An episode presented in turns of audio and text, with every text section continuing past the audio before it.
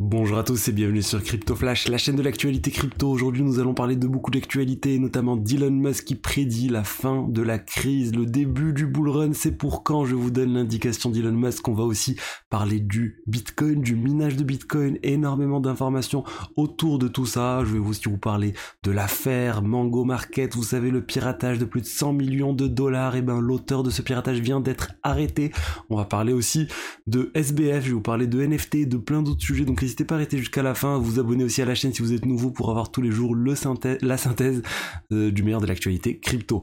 Commençons par le cours des crypto-monnaies. Aujourd'hui, on a un Bitcoin à 16 600 dollars, moins 1%, un Ether, moins 1%. Le marché dans sa globalité, il est en baisse de 1,5%. Et on va passer tout de suite à l'actualité d'Elon Musk. Ça nous vient du All In Podcast. Si vous connaissez pas, c'est vraiment un podcast extrêmement intéressant avec quatre, euh, quatre personnes, quatre personnalités de la Silicon Valley très connues. On retrouve David Sachs, euh, on retrouve aussi qui d'ailleurs un copain d'Elon Musk. On retrouve Jason Calacanis aussi très proche d'Elon Musk. On retrouve Shamat Palea Pitia et, euh, euh, Jason Friedberg. Euh, David Friedberg, pardon.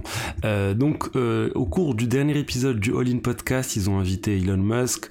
Euh, c'était un peu l'invité surprise. C'est arrivé en cours d'épisode. Ils étaient en train de David Sachs était au sein du siège social de Twitter et Elon Musk est apparu. Il a donné plein d'informations sur Twitter. Mais moi, ce qui m'intéresse là, c'est l'aspect économique. Ils lui ont posé la question quand est-ce que tu penses que ah, la récession, enfin, combien de temps la récession va durer, combien de temps on va rester dans un contexte économique assez morose et quand est-ce que ça va reprendre? Et je vous laisse écouter sa réponse. To dawn breaks roughly in uh, Q2 24. If, I to get, that's like my best guess. Donc voilà, sa meilleure, on va dire sa meilleure réponse, ça serait, ça serait en fait le deuxième trimestre de l'année 2024 pour vraiment un retournement de situation économique et un début de bull run, si on peut dire ça. Là, j'extrapole un peu, mais c'est vraiment ce qui dit une récession qui pourrait durer un an et demi à peu près à partir de maintenant et euh, une reprise, euh, une reprise en 2024. Donc c'est euh, c'est plus long que prévu, c'est une confirmation de ce qu'il avait déjà dit, c'est applicable à l'économie, aux crypto et à tout en fait. Donc voilà, je pensais que ça pouvait vous intéresser. Je sais qu'il y a pas mal de fans d'Elon Musk sur, euh, sur YouTube. Euh, parlons maintenant du Bitcoin et du minage de Bitcoin. Information que je viens de trouver autour en fait de, des plus grandes poules de minage de Bitcoin. Et on retrouve, regardez, Fonderie à 30%, Antpool à 21%. C'est-à-dire que les deux premières poules de minage ont plus de 50% de la puissance de calcul du Bitcoin. Et si on rajoute la troisième F de pool, on se retrouve avec les deux tiers de la puissance de calcul du Bitcoin au sein de trois entités uniquement. Après, c'est vrai que les divers pools sont faits de plusieurs mineurs différents, mais cette centralisation est quand même un peu inquiétante. Euh, c'est quelque chose qu'on retrouve en partie sur le réseau Ethereum. On peut voir la centralisation aussi sur le réseau Ethereum. On a Lido qui est à 29%, Coinbase qui à 13%. Donc les deux premières ne font pas 50%. On est plus autour de 40, 43%, euh, 42% euh, même. Donc ça reste inférieur euh, à plus de 50% sur le Bitcoin, mais il faut quand même s'inquiéter de tout ça. Là où c'est mieux sur Ethereum, c'est que pour avoir les deux tiers de, on va dire, des validateurs sur le réseau Ethereum, il faut partir vraiment à la septième ou huitième place, prendre les huit premières poules euh, de validation euh, sur le réseau Ethereum. Donc voilà, je voulais faire un petit zoom sur ça parce que on parle souvent d'Ethereum qui est en proof of stake et qui est devenu, on va dire, centralisé à cause de ça. Moi, je ne vois pas trop, je ne constate pas trop ce type de choses et on peut voir qu'en proof of work aussi, on retrouve cet aspect-là de pool de minage centralisation. Et avec surtout la prochaine mise à jour Ethereum dans quelques mois, on devrait pouvoir retirer les Ethers qui sont stackés sur le sur euh, Ethereum parce qu'actuellement ça ne peut pas être réalisé et ça devrait permettre une plus grande euh, fluidité des capitaux entre les divers pools de validation sur le réseau Ethereum. Après moi je suis pas en train de critiquer le Bitcoin, hein. j'aime bien le Bitcoin, c'est l'une de mes cryptos favorites, mais j'aime bien aussi Ethereum. Euh, parlons maintenant justement, continue, restons plutôt sur le minage euh, du Bitcoin avec 100% des, euh, des Bitcoins qui ont été minés en 2022 par les principales sociétés de minage qui sont cotées euh, en bourse qui ont été vendus en fait. Ça veut dire que les mineurs ne gardent plus leurs Bitcoins, ils sont en train de les vendre pour couvrir leurs frais de fonctionnement et un certain nombre de choses. Et ça encore, c'est quelque chose qu'on ne retrouve pas au niveau de la validation sur Ethereum parce que en fait, ça coûte quasiment rien en électricité d'être validateur sur le réseau Ethereum. Ça aussi, ça risque d'entraîner une pression vendeuse régulière sur le Bitcoin. Mais bon, heureusement qu'il y a le halving euh, tous les 4 ans pour réduire la quantité de Bitcoin qui est créée créés, générés toutes les 10 minutes. Après bon, il y a d'autres inquiétudes sur qu'est-ce qui va se passer en 2140 quand il n'y aura plus du tout de Bitcoin minés. L'espoir, c'est que les frais de transaction euh, suffisent à récompenser les mineurs de Bitcoin. La société de minage aussi dont je vous ai parlé hier qui avait des difficultés, Argo vient de publier son plan de sauvetage, ils vont recevoir quasiment 100 millions de dollars de chez euh, Galaxy Digital, le géant de Novogratz, euh, donc ils vont leur ils vont en fait acheter déjà euh, un emplacement, toute une ferme on va dire pour simplifier, une ferme de minage, une ferme, un gros data center. Pour 65 millions de dollars, ils vont leur prêter aussi 35 millions de dollars, donc on va une bonne chose, une société qui finalement devrait éviter la faillite. Je voulais maintenant vous parler du piratage de Mango Markets. Vous savez, ce piratage complètement incroyable. Plus de 100 millions de dollars ont été volés un protocole de finances décentralisées sur Solana. Le pirate, on savait qui c'était, hein. il n'y avait pas de doute. C'était Avraham Eisenberg ou Avi Eisenberg. Il avait même avoué sur Twitter qu'il était impliqué sur ce piratage. Il l'a pas appelé piratage, il l'a appelé une stratégie de trading hautement profitable.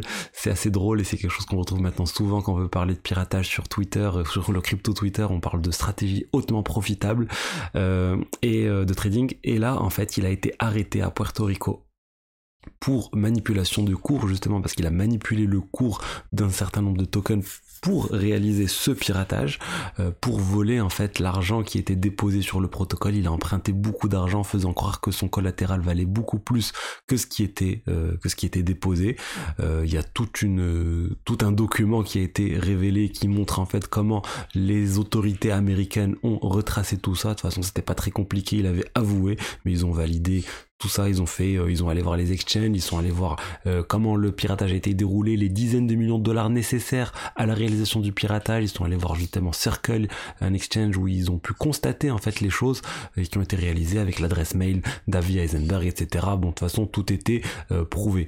Donc maintenant, bah, on va voir ce qui va risquer, parce que ça sera sûrement des années de prison, potentiellement une amende. On ne sait pas honnêtement, j'attends de voir la suite, mais ça montre voilà que les que les pirates qui euh, se font ensuite passer pour des white hats, des gentils hackers en euh, négociant avec euh, les victimes et en leur rendant une partie, bah, ce n'est pas suffisant pour éviter, pour éviter de se faire emprisonner. On rappelle, il avait volé plus de 100 millions de dollars, il en a rendu à peu près 60, il en a gardé plus de 40.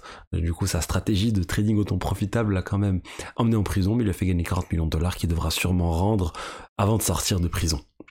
Parlons maintenant de SBF avec le film qui est en cours de préparation sur SBF ou plutôt le livre d'abord. On a en fait le New York Post qui nous révèle que Michael Lewis, donc l'auteur qui suivait SBF depuis plusieurs mois, qui est aussi l'auteur du film The Big Short, eh bien vient à nouveau de rencontrer SBF pendant de nombreuses heures chez ses parents. On rappelle qu'il est euh, qu'il est euh, en liberté, euh, plutôt en résidence surveillée chez ses parents maintenant SBF. Et bah, dès qu'il est arrivé, l'auteur est allé le voir pour pour essayer de comprendre en fait. Et SBF est très attaché à, son image. Du coup, il lui a accordé, j'imagine, une longue interview. Et ils sont en train d'étudier. Enfin, Michael Lewis va sortir un livre. C'est clairement son rôle. Il a annoncé. On sait qu'il y a eu des, fuites comme quoi c'était en négociation avec plusieurs euh, sociétés d'édition, maisons d'édition. Donc ça va arriver et probablement le film ne devrait pas tarder. En parlant de SBF, on a Alameda Research, on a plusieurs wallets associés à Alameda qui ont commencé à vendre un certain nombre de tokens contre du Bitcoin et ça semble pas être les euh, personnes en charge de la liquidation d'Alameda. Ils sont passés par des exchanges très bizarres, c'est pas quelque chose, enfin ça semble être des hackers en fait concrètement. Concrètement, il se passe encore des choses. On a parlé, je vous ai parlé hier du piratage d'Alameda avec la justice qui enquête. Et eh ben, le piratage semble toujours en cours. Euh, parlons maintenant de NFT, petite actualité NFT avec les Pudgy Penguins. Vous savez, ces petits pingouins tout mignons, et eh ben qui ont atteint leur plus haut historique en plein bear market. Le, le floor price, le prix plancher de ces NFT vient de franchir un cap. On a atteint même les 7 Ethers. Donc c'est une hausse de plus de 34% euh, en 24 heures. Ça marche plutôt bien. Pourquoi C'est difficile à dire. Il se passe des choses. La communauté est en train d'avoir un nouveau espoir dans ce projet NFT. Il y a eu une vente aux enchères sur Sotheby's qui s'est bien passée il y a quelques jours, j'ai envie de dire quelques semaines. Mais bon, c'était pas grand chose. C'était une, une, centaine de milliers de dollars. Donc pour moi, c'est pas ça qui va changer euh, tout, tout, le projet. Mais bon, tant mieux pour le projet qui est en train de renaître. Espérons que ce soit pas juste de la manipulation du prix qui soit en cours. voulais, je voulais finir par les plus gros contrats sur le réseau Ethereum, les plus gros, les plus gros utilisateurs de gaz sur le réseau Ethereum, et on retrouve en fait Uniswap à la première place. Donc c'est l'application, on va dire, la plus utilisée sur Ethereum pour réaliser les exchanges. C'est pour ça qu'on parle de l'exchange numéro 1. Il n'y a pas trop de doute sur ça. donc ça, voilà, ça montre Uniswap toujours à la première place malgré les nombreuses tentatives de plusieurs autres exchanges pour concurrencer ce, cet exchange décentralisé. Je vous retweet le euh, tweet en question si vous voulez euh, voir, euh, voir le tweet et le classement des autres exchanges. N'hésitez pas si vous voulez un détail sur ce, sur ce classement à me le dire en commentaire ou sinon allez voir directement sur Twitter. Je vous dis maintenant à demain pour la suite et au revoir.